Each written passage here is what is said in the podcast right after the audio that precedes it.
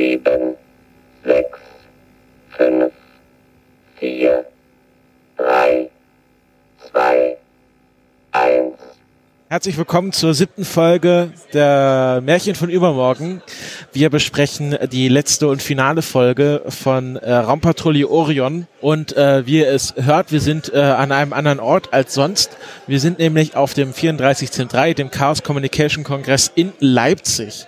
Und wir haben uns hier alle wieder eingefunden. Ich begrüße jetzt mal reihum äh, die Judith. Hallo Judith. Hallo Christopher. Und äh, der Frank ist auch wieder da. Hallo Christopher. Und Sagt das jetzt jeder? der Butler, werden wir sehen. Und der Butler ist auch da. Hallo Christopher. Und wir haben auch äh, einen äh, Spezialgast, den Christian. Hallo. Hallo Christopher. Äh, Christian, erzähl doch mal, was, warum du jetzt hier bei uns Gast bist. Ach, ich beschäftige mich privat so ein bisschen mit äh, historischer Technik, darunter eben auch historischer Film- und Fernsehtechnik. Und äh, gerade bei Raumpatrouille Orion sieht man ja einige Techniken, die damals eben modern waren oder üblich. Äh, häufig auch deswegen, weil die manchmal jetzt nicht ganz so perfekt gemacht worden sind, wie man es damals machen hätte können. Bloß äh, es gibt halt auch begrenzte Mittel. Ja. Ja. Ähm, genau, die äh, siebte Folge heißt Invasion. Und äh, es geht äh, grob abgerissen darum, dass ähm, der Chef des GSD, des äh, Galaktischen Sicherheitsdienstes, äh, äh, Villa, ähm, von den Frogs äh, Gehirn manipuliert wurde und einen äh, Putsch unternimmt und von innen heraus die Streitkräfte der, der Erde und des äh, Erdverbundes äh, zerlegt und somit äh, eine möglichst widerstandslose Invasion der Frogs ermöglichen will. Äh, und gleichzeitig versucht natürlich ähm, McLean äh, und seine Crew äh, diese Invasion aufzuhalten. Und ähm, ja, es kommt zu einem äh, dramatischen äh, Klimax und am Ende äh, Ist werden alles gut und man landet wieder im Starlight Casino, wie Genau. schon immer. Genau, die, die Invasion wird abgewendet. Ähm, die Villa und alle, die gebrainwashed wurden, äh, werden in Behandlung gegeben. Es wird dann noch diskutiert, ob er jetzt schuldig daran ist oder nicht. Und ähm, dann endet die, die, die Folge und damit auch die Serie. Wobei nicht klar ist am Ende, gell, ob die, ob die Behandlung, ob es jeweils ein, eine erfolgsversprechende Behandlung geben wird. Ja, man, man meint, es sind Monate, wenn nicht Jahre, um die. Wenn überhaupt. Also man, man sei zu dem äh, Zeitpunkt ja gerade noch irgendwie am Forschen, ob man irgendwas finden würde gegen die Frogs oder gegen die, Ja. das Brainwash der Frogs. Es gibt da noch zwei Änderungen. Die, die eine ist natürlich, dass ähm, mit diesem äh, heldenhaften Einsatz McLean ja dann wieder befördert wird Richtig, zum Oberst genau. und auch damit von der Strafversetzung ähm, ausgenommen wird und darf Richtig. wieder zu den schnellen Ja. Kampfverbänden. Und natürlich noch wichtiger, ähm, er küsst Tamara. Oh ja, und genau. äh, die Ja. scheinen ein Pärchen zu werden. Zumindest äh, für diese Folge. Was immer danach passiert wäre, wissen wir ja nicht. Wenn sie nicht Ja, gestorben also sind, dann leben sie noch heute. Es war, ein, Ja. es war ein echt super Cliffhanger für eine zweite, für eine zweite Staffel, kann Ja. man gar nicht anders sagen. Also das Ding hört wirklich so auf wie, das geht jetzt weiter. ja. Aber war halt nicht. Vor allen Dingen, dass sich auch die Crew richtig gut eingespielt haben in der Zeit. Man merkt da auch richtig die äh, Veränderungen der, der äh, äh, Charaktere auch. Ja. nicht nur was die Charaktere, auch was die Schauspieler selbst angeht. Genau, Also genau. was ja ein bekanntes Phänomen ist, auch bei Star Trek. Äh, die ersten paar Folgen sind immer so ein bisschen so lala und dann irgendwann kommt, irgendwann, irgendwann können sie dann plötzlich miteinander ordentlich interagieren. Das Ganze wird sehr viel besser und lebendiger, äh, weshalb die, die jeweils erste Staffel, äh, zumindest von Next Generation, von äh, ja, Voyager, von äh, DS9, ist immer etwas hölzern und irgendwann tauen sie dann auf und, und äh, dann, ja, dann spielen sie ordentlich miteinander. Und hier hat man es wirklich gemerkt, also äh, ja, jetzt, jetzt können sie es und äh, dann durften sie nicht mehr. Ja, genau. Wir sind zeitlich etwas eingeschränkt, deswegen äh, können wir diesmal nicht die, die vollkommen chronologische, ab, den vollkommenen chronologischen Ablauf äh, wiedergeben, wie wir sonst immer machen. Ja, ähm, aber der Christian hat auch sehr schöne Notizen schon vorbereitet. Ja, äh, ganz am Anfang zum Beispiel, als der Kommandant quasi die Erde ruft, weil er äh, in äh, schnell wechselnde, divergierende Gravitationsfelder kommt. Genau. Wobei Was wir Gravitationsfelder ja im zum dritten Mal oder vierten Mal jetzt schon hören. Genau, das ist ja inzwischen schon eine Standardsache. Äh, da hört man sehr schön einen Audioeffekt, der etwas subtil ist. Die Stimme hört sich so ein bisschen merkwürdig an. Ja. Äh, das ist quasi, wenn man die Frequenzen etwas verschiebt. Das passiert bei Kurzwelle, bei SSB. Äh, auch manchmal, wenn die Empfangsfrequenz nicht genau der Sendefrequenz äh, entspricht. Vermutlich wurde das damals mit einem Gerät gemacht, das man bei Bühnen eingesetzt hat, um Rückkopplungen zu vermeiden. Man hat also quasi die Frequenz leicht verschoben und dann irgendwie einen Punkt gesucht, wo halt gerade noch keine, kein Pfeifen entsteht, aber der Sprecher sich noch vernünftig anhört. Das ist natürlich immer eine Gratwanderung. Wenn man das Gerät natürlich jetzt auf voll dreht, dann hört sich das so komisch Donald Duck mäßig an. Ja. Ja. Das ist, äh, das ist interessant, dass die da äh, interstellar über Kurzwelle funken. Na, über Lichtspruch. Ja, über Lichtspruch, ja. Ja, Lichtspruch würde ja tatsächlich sogar noch Sinn machen, weil äh, bei optischen Fasern verwendet man im Prinzip die gleichen Technologien inzwischen. Äh, und da ist es auch so, dass man die Laser quasi, die man dann zum Demodulieren braucht, äh, auch nicht so hundertprozentig genau hinkriegt. Äh, und da würde, da taucht im Prinzip der gleiche Fehler auf, der wird dann natürlich kompensiert, aber ja, es wäre natürlich deutlich größer als hier beim Audiobereich. Also Ja, ja, klar. Die Frage ist ja, äh, was ich mir auch gefragt habe, es hieß ja erst, dass sie in einen Lichtsturm geraten sind und dass diese schnell wechselnden, divergierenden Gravitationsfelder ja äh, dann die tatsächliche Ursache sind und das ein Zeichen ist, dass das ein äh, extraterroristischer, extraterroristischer Anschlag der Fox war. Ja. Einfach, was ist denn ein Lichtsturm? Also ich kenne Sonnenstürme, aber was ein Lichtsturm Ich habe ist, keine Ahnung. Also, ähm, Technobubble. also äh, ein, ein Sturm braucht schon eigentlich irgendwelche Teilchen. Und kann man sagen, okay, Licht sind Photonen. schon irgendwie Teilchen, aber dann würde man das nicht als Lichtsturm bezeichnen, sondern einfach nur als, als es ist verdammt hell hier. oder Sonnenschein. Ja, genau. es war einfach zu hell. Ja, also äh, irgendwie sehr merkwürdig. Ja, Ähm, ist halt Techno-Babble. ja, genau. Das gibt's halt in dem Universum. Genau. Ähm, auch eine interessante Sa- Sache, die du aufgeschrieben hast, man sieht Schweiß, damals sehr selten im Fernsehen. Ja, weil ich meine, damals hat man die Schauspieler im Fernsehen und bedingt auch im Film sehr stark abgepudert, dass man also ja keine Hautunregelmäßigkeiten hat. Und da haben wir tatsächlich mal Schweiß gesehen. Der Schauspieler hat geschwitzt. Eben auch, vermutlich auch um das dramatischer darzustellen. Ja, das ist mir neulich nochmal aufgefallen. Ähm, in der, in der ersten, am Ende der ersten Doctor Who Staffel, die ja auch so Ende der 60er lief, äh, regeneriert ja der erste Doktor in den zweiten. Und da sieht man auch, dass, dass äh, William Hartnell, also der den ersten Doktor gespielt hat, sehr stark schwitzt am Ende. Auch wahrscheinlich, um den dramatischen Effekt äh, der ersten Regeneration zu erhöhen. Ähm, das ist mir dort auch aufgefallen, dass das äh, Schwitzen immer ein, ein sehr dramatischer Effekt dann war. Man kann es vor allen Dingen sehen. Genau, also dass die Haut glänzt und das sieht man dann auch gut in Schwarz-Weiß. Genau. Jo. Dann natürlich der gute alte Effekt, äh, einfach mit der Kamera zu wackeln, um zu zeigen, dass gerade irgendwas hoch hergeht. Natürlich. Was Das war auch immer das gleiche, gleiche Brückenset. Also sind ja wahrscheinlich auch dann, kann man sich auch so erklären, dass das ja alles Schiffe der Orion-Klasse Klasse sind und dass sie dann auch alle die gleich, das gleiche Brückendesign haben. Aber es gibt ja die, die Hydra der, der Admiralin. Dann gab es halt das Schiff von De Villa, was wir auch nur in der Folge sieht und dann halt die Orion 7 von, ähm, äh, von McLean. Äh, aber halt immer das gleiche, gleiche Schiffsdesign. Das ist ja auch naheliegend, weil man möchte ja auch solche Raumschiffkapitäne eventuell mal auf einem anderen Schiff einsetzen können. Ja, bei Star Trek, bei Star Trek hätte man auch mal irgendwie eine Konsole anders hingestellt oder Ja, gut, gut, aber standardisierte Konsolen. Eine Szene, die ich richtig toll fand, war die, äh, war die Zerstörung der, äh, äh, dieser, dieser Startbasis. Oh ja. Das war, das war ein tolles Ding. Äh, ich weiß nicht, hier ist es.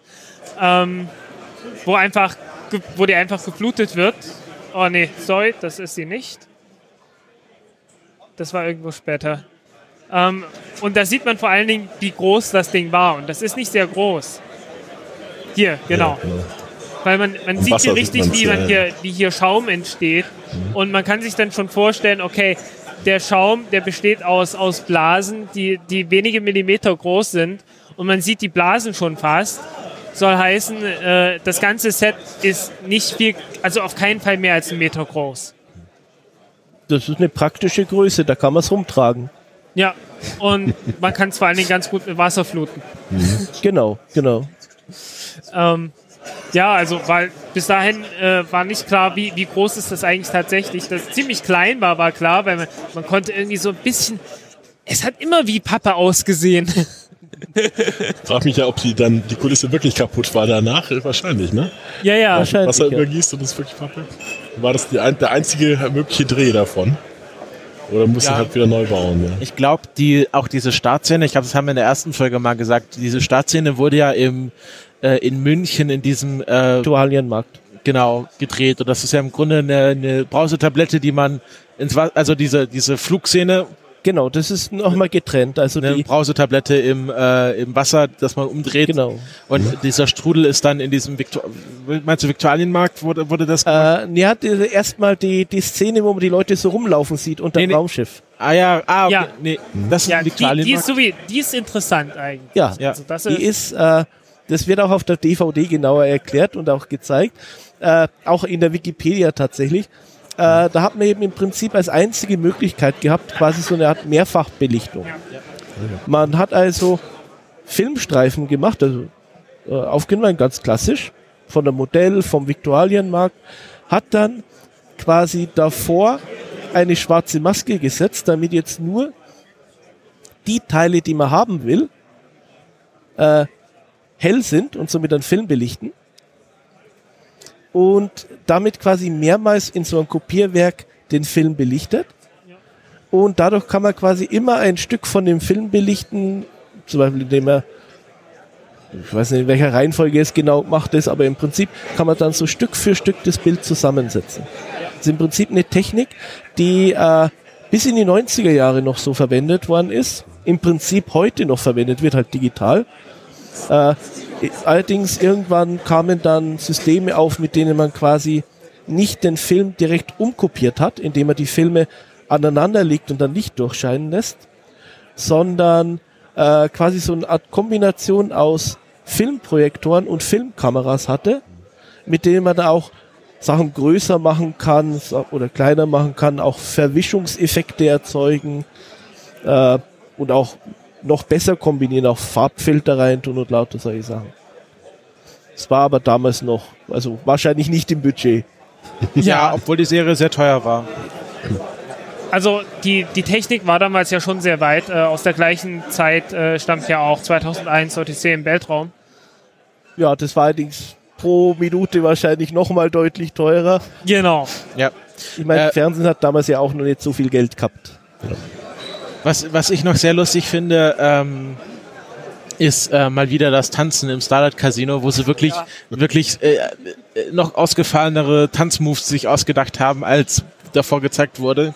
Äh, der, der Tanz hat auch irgendwie so den Namen, irgendwie Gal Galacto, Gal Das weiß ich nicht, aber äh, man merkt direkt in der Episode, haben es noch alle Tanztänze, die die erfunden haben, nochmal reingetan. ja, ja, Da fängt dann auch der Tanz irgendwie so als Rudeltanz an, wo so alle miteinander tanzen, bis es dann so am Ende zu Paaren wird, um's, um dann quasi richtig so handgreiflich. Die, die tanzen dann irgendwie so, ähm,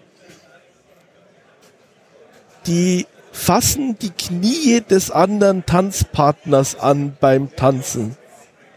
Die fassen sich an den Beinen und dann drehen sie sich doch so ganz Genau, schnell rum. genau, Oh genau. ja, ja, das war. Und was ich auch sehr lustig finde, man sieht dann laufen so zwei Statisten durchs Bild Äh? und man sieht, wie der eine diesen Tanz anschaut und Genau. den Kopf schüttelt und Genau. dann aus dem Bild wieder Genau. rausgeht. Genau, das ist gegen, Moment, gegen elf Minuten ist die Szene. Genau. Also das Starlight Casino hatte wieder sehr schöne Szenen. Und äh, natürlich muss ich bei der ganzen Folge, du hast es hier schönerweise auch rausgeschrieben, an äh, die einen den TNG-Arc äh, denken aus der ersten Staffel, äh, wo dann rauskommt, dass die Führungsriege der Sternenflotte von Parasiten übernommen wurde. Genau, das ist äh, Episode 25 der ersten Staffel Genau. Conspiracy. Genau, das äh, war tatsächlich ähm, eine sehr, also hat mich dann sehr dran erinnert, weil dann ja auch äh, De Villa viele andere Leute rekrutiert, beziehungsweise die auch äh, umgedreht wurden. ähm, aber die dann sich nicht so verhalten, als wären sie fremdgesteuert, sondern wirklich ähm, äh, sehr aktiv da handeln, man, man auch glauben könnte, dass De Villa jetzt hier wirklich einen Putsch haben will. Und ähm, ich muss auch so denken, das war ja irgendwie in den 60er Jahren hätte man ja auch in Deutschland noch immer erwarten können, dass irgendwie so Altnazis anfangen hier mhm. Äh, die Bundesrepublik zu stürzen. Also ich glaube, das war damals auch noch so ein Bedrohungsszenario, was man sich als äh, Mensch der 60er Jahre durchaus vorstellen konnte. Durchaus, ja. ja.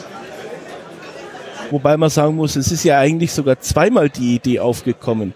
Schon in der vorherigen Episode, die ich leider hier jetzt nicht habe, äh, wurden ja die Leute quasi kurzzeitig übernommen durch Telenose über den Bordcomputer. Genau. Stimmt, ja, ja, richtig. Dann äh, flog der ja äh, in Richtung Frogs und man konnte ihn irgendwie noch stoppen, ja. Wenn ich im Kopf habe.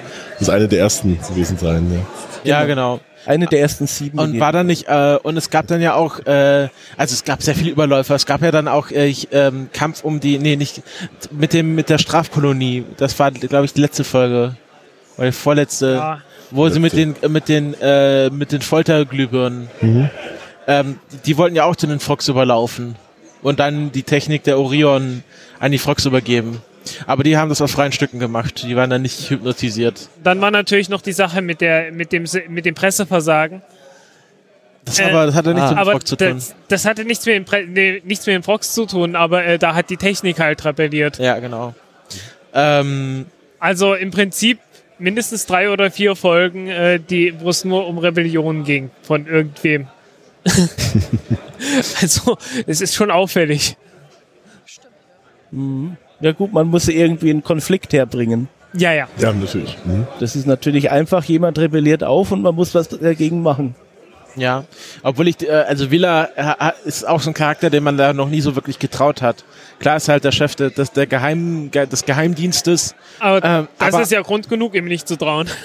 aber halt auch, ähm, wir haben halt jetzt hier äh, Jagelowsk als äh, Figur, die sich ja wirklich gewandelt hat. Mhm. Die ja äh, er so dann am Anfang die, äh, wie, wie nannte er sie, Gouvernante? Gouvernante, ja. Das kommt äh, auch wieder vor als genau, Begriff, ja. Genau, äh, Gouvernante hatte und jetzt äh, ja so langsam sich äh, auch, was auch nicht wirklich so etabliert wurde, aber ich glaube, es ist einfach 60er Jahre, da wurde ja nicht irgendwie gezeigt, wie sie sich annähern und also schon so ein bisschen, aber es war halt nie so nuanciert, wie man das in einer heutigen mhm. Serie haben würde, wenn, wenn man sagt, okay, die zwei Figuren sollen am Ende der Staffel zusammenkommen, dann hätte man das ein bisschen ja. feiner gemacht. Ja, aber das hat man schon gemerkt. Also sie also necken sich schon und schon ja, ja. Auch, also genau.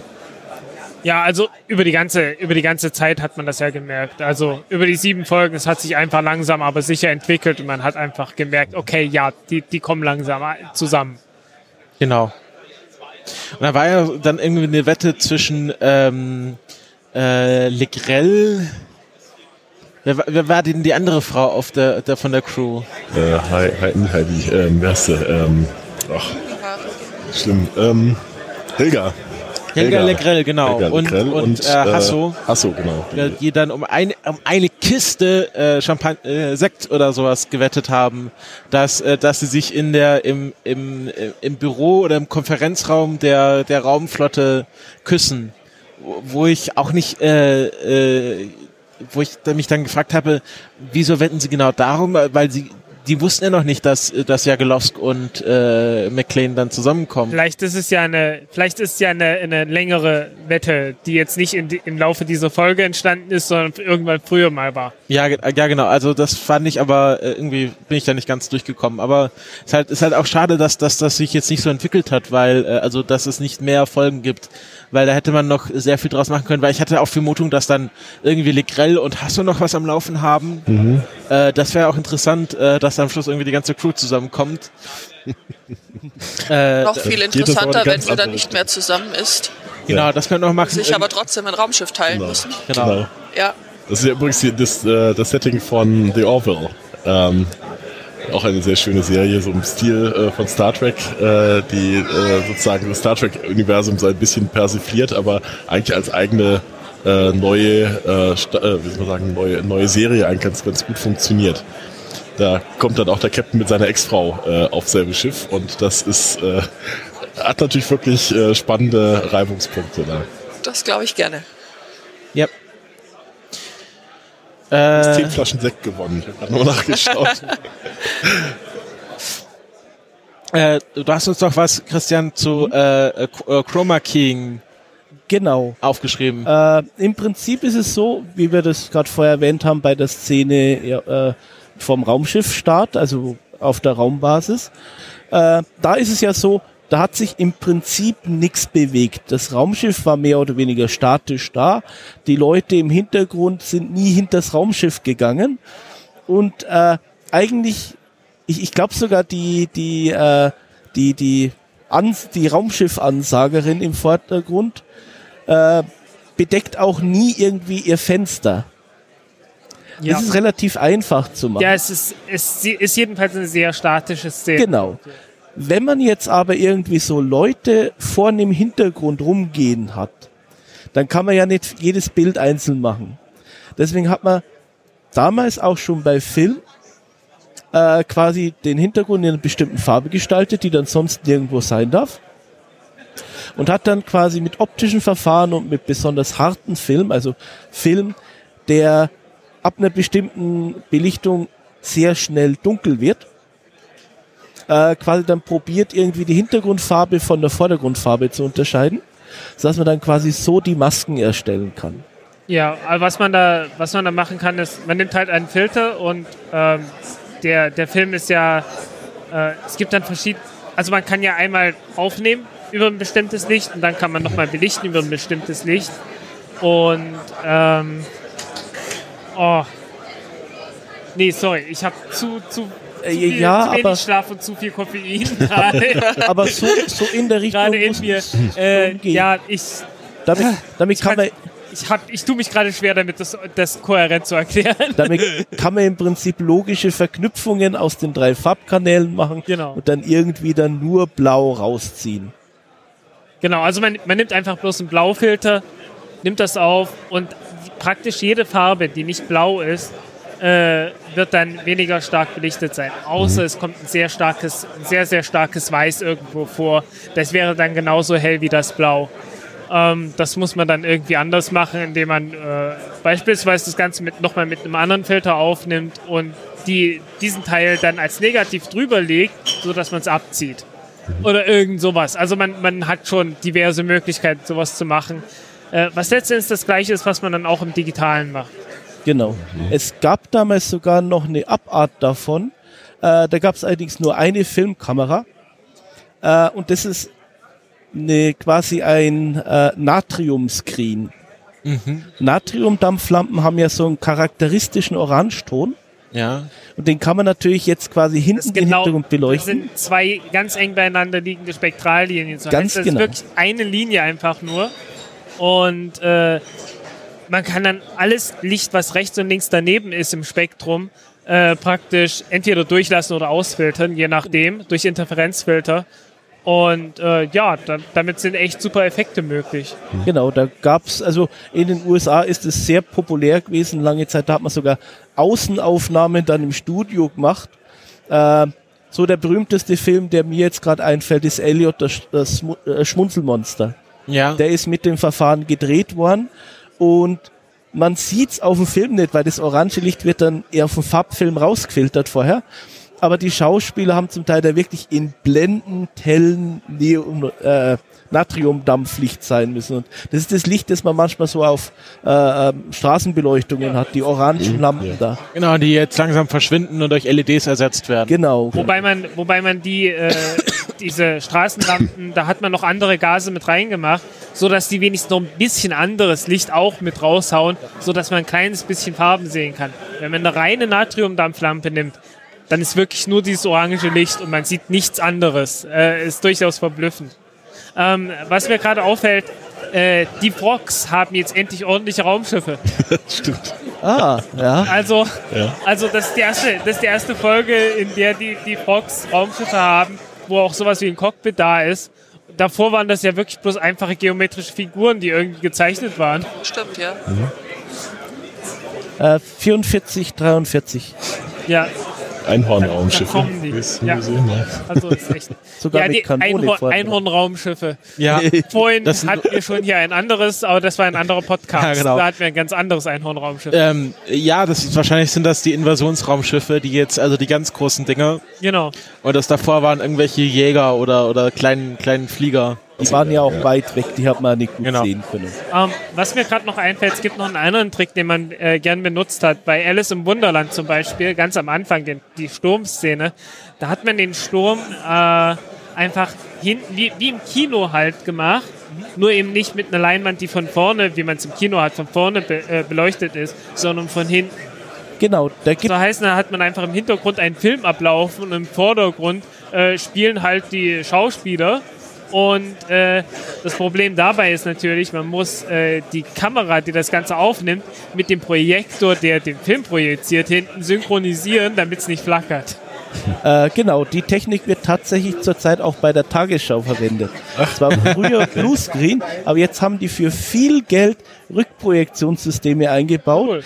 die Spezialkorrekturen haben, damit es mit einer Rückprojektion genauso aussieht wie Bluescreen. Also oh mein damit Gott. reale Effekte, damit es fake aussieht. Genau. Yay. Wobei Ja, man sagen muss, also es reflektiert auch. Die BBC hatte beim Wetterbericht früher so eine Zwischenlösung.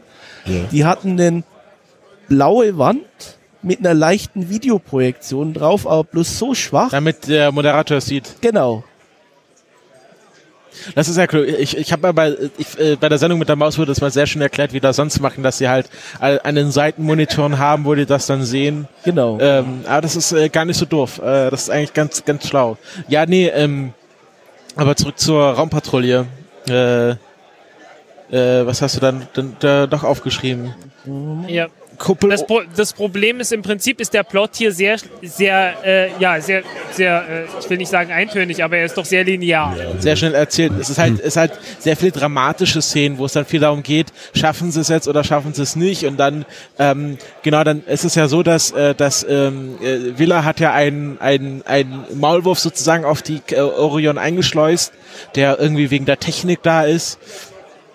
Und äh, der soll ja das hat das Kommando übernommen, äh, weil er, weil ja äh, Villa Legrel bedroht auf der Erde und dann ähm, äh, dann verlangsamen sie ja absichtlich die Orion, damit ähm, die Admiralin des Na der Namen ich vergessen habe, äh, mit der Hydra aufholen kann, weil die Hydra nie, eigentlich nicht so schnell ist wie die Orion.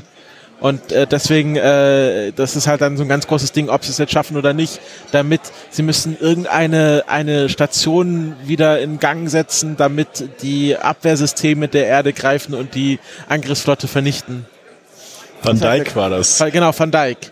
Admiralin Van Dyke, äh, die ja auch ein bisschen verschossen ist in äh, McLean, wie die so alle ja schon Frauen. Der, die kam ja schon in der ersten Folge mit. Genau.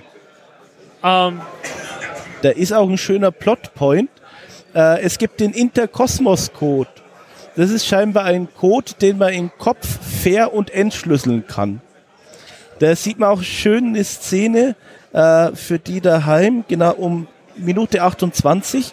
Es wird ein Befehl gegeben, der in Interkosmos-Code abzusetzen ist und der Typ setzt sich vor so ein Vis äh, stellt sich vor ein Visiophon und gibt dann quasi den Code im Kopf verschlüsselt durch.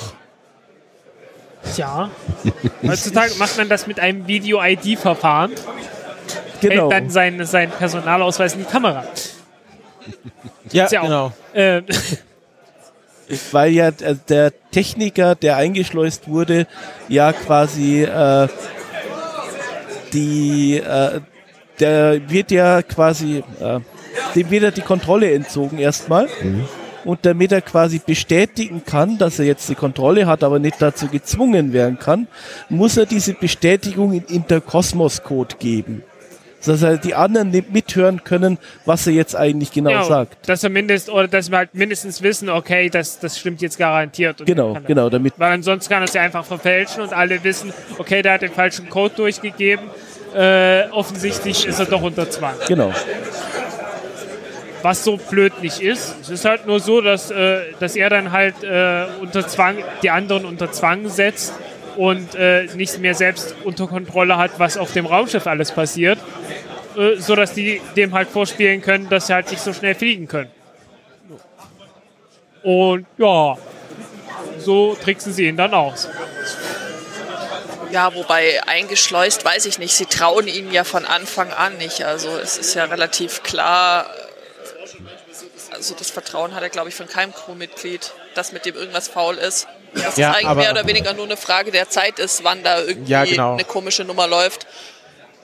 Und sie nehmen ihm ja auch die Waffe ab und so, aber äh, sie haben halt nicht damit gerechnet, dass Villa Legrel in seiner Gewalt hat. Was dann auch noch kommt, ist natürlich, okay, die, die Invasion läuft, es wird eine Raumstation äh, zerstört und dann kommt die Orion und fängt sie ab. Die bösen Frogs.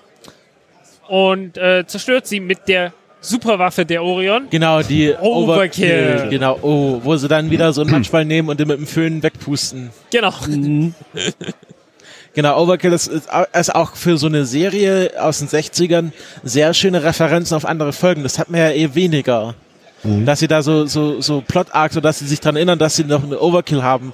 Meistens ist das so ein Ding, was als Plot-Device für eine Folge eingesetzt wird und dann nie wieder auftaucht. Ja, aber äh, die haben ja doch se- sehr viel auf, auf frühere Folgen hier referenziert. also gibt ja nicht so für, viele von Für denen. die sieben Folgen haben sie wirklich sehr viele Referenzen die ganze Genau, Zeit schon und äh, es- irgendwie Demonti will ja dann auch äh, noch Urlaub auf, äh, auf Chroma machen. genau. Genau. Den Frauenplanet. Genau, den Genau, Frauenplaneten. den paradiesischen.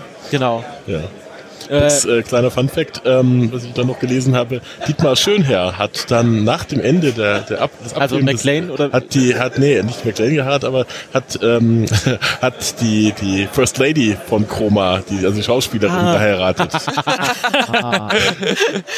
Also falls man da tatsächlich was beobachtet hat, von wegen vielleicht tatsächlich äh, Interaktion zwischen den beiden, äh, das könnte tatsächlich auch schon damals. Ah, ja. gewesen sein. Moment, genau. Moment. Das ist, ja, okay, okay. Ah, man hat ja einen Flammeneffekt noch dazugefügt, aber ich glaube, der war auch da schon da, ja. Ja, das ist Gordon, glaub, der das gerade zerstört wird, der Planet. Ja.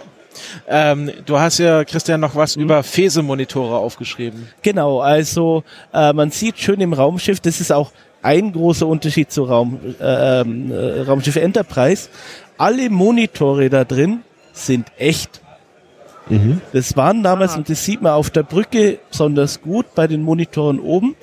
Wenn man da durch das Plastik ein bisschen durchschaut, sieht man in der Mitte unter dem Monitor so eine abgerundetes Rechteck mit drei Elementen, wobei das mittlere leuchtet. Das war genauso wie bei den damals üblichen Fernsehmonitoren von der Firma Fernseh GmbH, auch FESE genannt. Ja, und auch, auch dieser Hauptmonit äh, Hauptprojekt, ich denke, dass es auch eine Rückprojektion ist. Das diese war eine von oben. Ah, es war von oben. War von oben. Genau, wo dann äh, diese Zahlen immer durchfliegen und er dann so irgendwie so ein bisschen was steuern muss. Ja, das ist interessant. Also das, äh, also Monitor und Bildschirm, das war damals noch nicht so ein Thema, aber das ist ja heute ein ganz großes Thema, wie man gerade Handybildschirme äh, und Laptop-Bildschirme äh, im Fernsehen darstellt, weil abfilmen ist immer ein bisschen schwierig. Macht man die jetzt äh, per Greenscreen rein? Da gibt's ja ganze, ganze äh, Techniker oder, oder Firmen, die sich nur auf sowas spezialisieren. Ähm, und äh, auch, äh, auch die Frage, stellt man dann nur den Bildschirm da oder visualisiert man das nochmal extra? Aber dass er damals einfach die echten Monitore genommen hat, wie war das dann bei Enterprise? Was haben die dann gemacht? Bei Enterprise haben die einfach so ein simples Stanzenverfahren verwendet.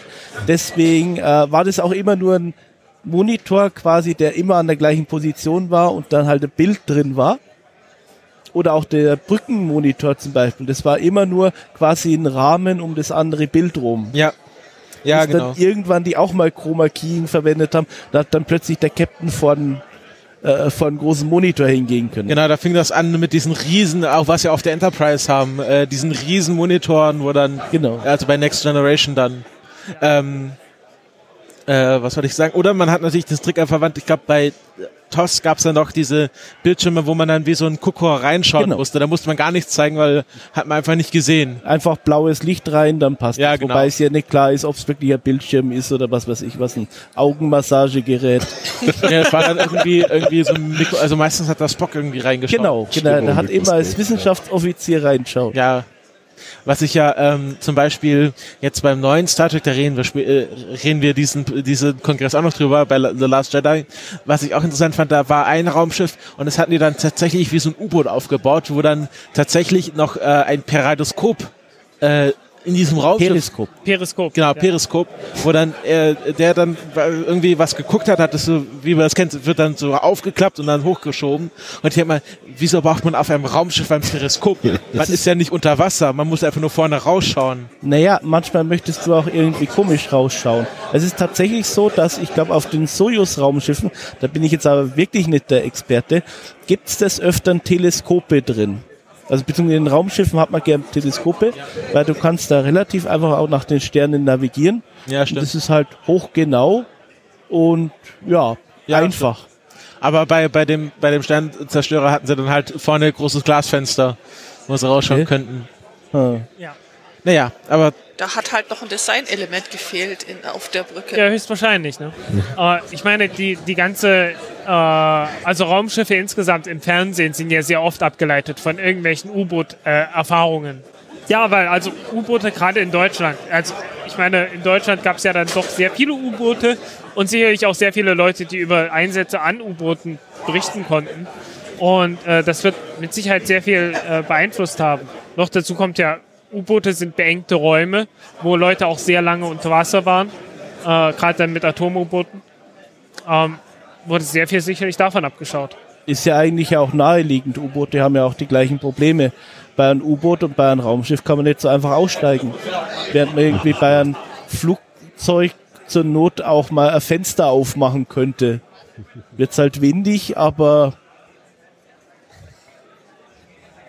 ja, Aber, ja aber Stück kleiner gleich, Flugzeugen ne? kann man ja das Fenster aufmachen. ja eben. Oder die haben zum Teil gar keine, kein Dach. Ja, das auch, aber das war, das war nun schon sehr, sehr alte Technik. Ja, aber es ist halt möglich. Ich meine, beim, Ja, ja, beim. U-Boot und beim Raumschiff geht's generell nicht. Geht schon, aber nur einmal. Also ja, ist generell eine sehr doofe nicht Idee, wirklich empfehlenswert. Ja. Okay. Ja, was Was wir aus man der sagen? Serie Also die, die Serie, die Serie ist mehr oder weniger vorbei. Ähm, wie gesagt, die letzte Folge ist durchaus sehenswert, äh, durchaus spannend, Mhm. aber der Plot ist halt wirklich sehr schnell erzählt. Äh, sehr linear, sehr vorhersehbar im Prinzip, aber trotzdem schön. Aber doch mit hübschen, retardierenden Momenten. Also, Sicherlich, ja, Ja. Ja. absolut. Kann, Ähm, ja, Und wenn was sich machen die wir ersten jetzt als Star nächstes? Trek Serie vorbei. es auch nicht anders. Serie vorbei. Was machen wir als nächstes? ich hatte ja die Idee, dass wir, ähm, wir können das jetzt mal kurz ähm, so ein paar Ideen in den Raum stellen. Ja, wir sollten auf jeden Fall, äh, wenn wir, wir hatten ja mal behauptet, es gibt keinen Babylon 5 Podcast. Und es Ja. gibt ja, Wurden nochmal auf, aufgefordert, den auch bitte zu erwähnen. genau, es gibt den grauen, der graue Rat ist der offizielle deutsche, der deutsche sprachige Babylon 5 Podcast. Ähm, da sind äh, auch äh, äh, einige, die haben sehr viele Mitglieder. Es sind, glaube ich, ein, zwei, drei, vier, sechs Leute, die da mitmachen. Und die twittern auch immer fleißig. Also äh, schöne Grüße an den Grauen Rat. Ähm, aber es gibt zum Beispiel eine ähnliche wie ähm, Raumpatrouille Orion, ähm, äh, nennt sich Mondbasis Alpha 1. Oh ja, britisch. Genau, britische Raumfahrtserie. Äh, äh, nee, heißt, äh, genau, heißt auch Space 1999. Ah, das ist noch eine andere. Das sind getrennte. Aber hier steht Mondbasis Alpha äh, äh, ist a fiction. Da gab es, glaube ich, irgendeinen Ah, es, nein, es gibt es gibt eine Moonbase Alpha in äh, Space 1999. Genau, genau. Da wo Leute, wo, wo die von Damen besetzt ist in Miniröcken mit äh, lilanen äh, Langhaarfrisuren. Genau. Also der, der Vorspann rentiert sich. Genau, also es, es schweben da so ein paar Ideen im Raum. Ich glaube, wir entscheiden uns jetzt nicht direkt, was wir Ja. jetzt genau machen, Man aber könnte auch Battlestar Galactica, die, die, erste, die erste Serie, genau, sich das nochmal wäre auch eine anschauen. Idee. Also nicht Äh. die mit äh, nicht die neue, obwohl die auch sehenswert ist teilweise, äh, sondern die die Originalserie. Ähm, äh, aber ich glaube, ich glaube, dass Anderes amerikanisches Zeug, Space Above and Beyond, was eine sehr, was eine kurze Serie ist, die zwar über zwei äh, Staffeln lief. Ja. Ähm, Alles Mögliche. Äh, aber ich glaube, die Message ist, dass es auf jeden Fall mit dem Podcast in der Konstellation weitergeht. Äh, dass wir auch weiterhin über alte Science-Fiction-Serien podcasten werden. Und äh, das solltet ihr euch im Hinterkopf bewahren, welche Serie wir dann als nächstes besprechen. Das geben wir dann bekannt, wenn es soweit ist. Wenn nicht schon. Jo. Per Lichtspruch, Per genau. Lichtspruch. Per Alpha-Order. genau. Lichtspruch. Dann äh, bedanke ich mich ganz herzlich beim Christian fürs äh, Vorbeikommen. Gern geschehen. Ähm, und äh, wenn wir uns äh, nicht woanders wiedersehen, dann vielleicht beim nächsten Kongress dann wieder. Und äh, vielleicht reden wir dann äh, über eine ganz andere Serie und du kannst dort dein Fachwissen einbringen. Also dann, äh, ich bedanke mich fürs Zuhören. Schaut auch auf der Webseite vorbei, schreibt uns Kommentare, schreibt uns auf Twitter an und äh, gehabt euch wohl. Tschüss. Tschüss. Tschüss. Servus.